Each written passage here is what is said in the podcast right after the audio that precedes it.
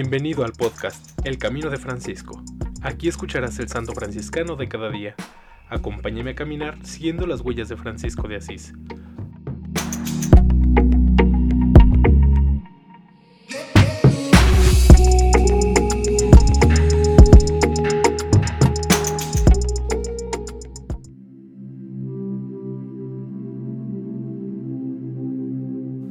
Junio 24. Santa Vicente Llerosa.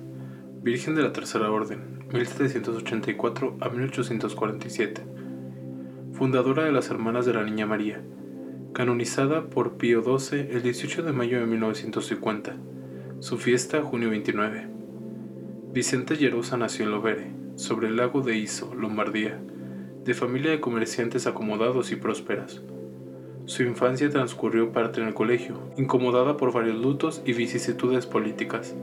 Debió también acostumbrarse al trabajo, pero su ocupación preferida era recoger a otras jóvenes para distraerlas en varios trabajos domésticos y estar juntas en oración. Era de gran provecho para su alma la presencia de dos sacerdotes santos, deseosos de desarrollar las obras de caridad. Le llegó un nuevo impulso con la llegada de Bartolomea Capitanio. Pronto Vicenta fue atraída por su entusiasmo y aceptó fundar con ella una congregación consagrada a la caridad para con los necesitados y particularmente los enfermos. Con anterioridad se había inscrito en la Tercera Orden Franciscana y del franciscanismo había aprendido un espíritu profundamente evangélico.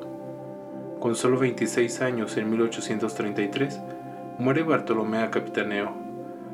Su muerte pareció comprometerlo todo, pero Vicenta recibió consejos para continuar, y fue así como superando una a una las dificultades de las diversas aprobaciones del gobierno austriaco y de la Iglesia, el 25 de marzo de 1835 se pudo proceder a la vestición en el nuevo instituto. Desde entonces, el instituto se difundía y las casas se multiplicaban. La gran prueba del cólera en 1836 reveló al pueblo a aquellas nuevas hermanas como verdaderos ángeles de caridad.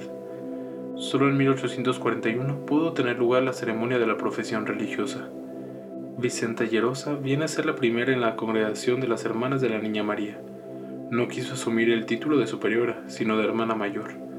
Redactó con particular sabiduría las constituciones del instituto pensando en la formación espiritual e intelectual de las nuevas hermanas. Sin grandes dotes de genio, sin gran cultura, Sor Vicenta Llerosa fue una maravillosa directora de espíritu y una hábil organizadora.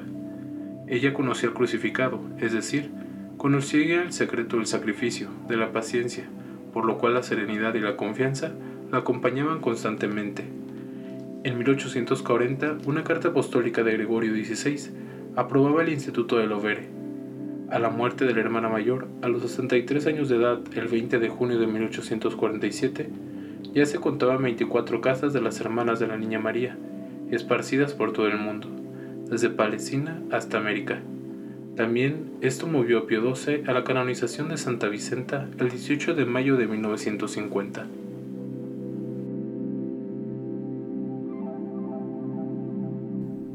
En alabanza de Cristo y su siervo Francisco. Amén. Santa Vicenta Llerosa, ruega por nosotros.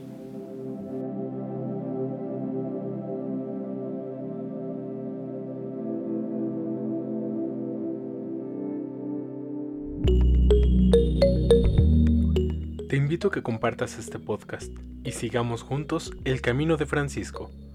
Paz y bien. thank you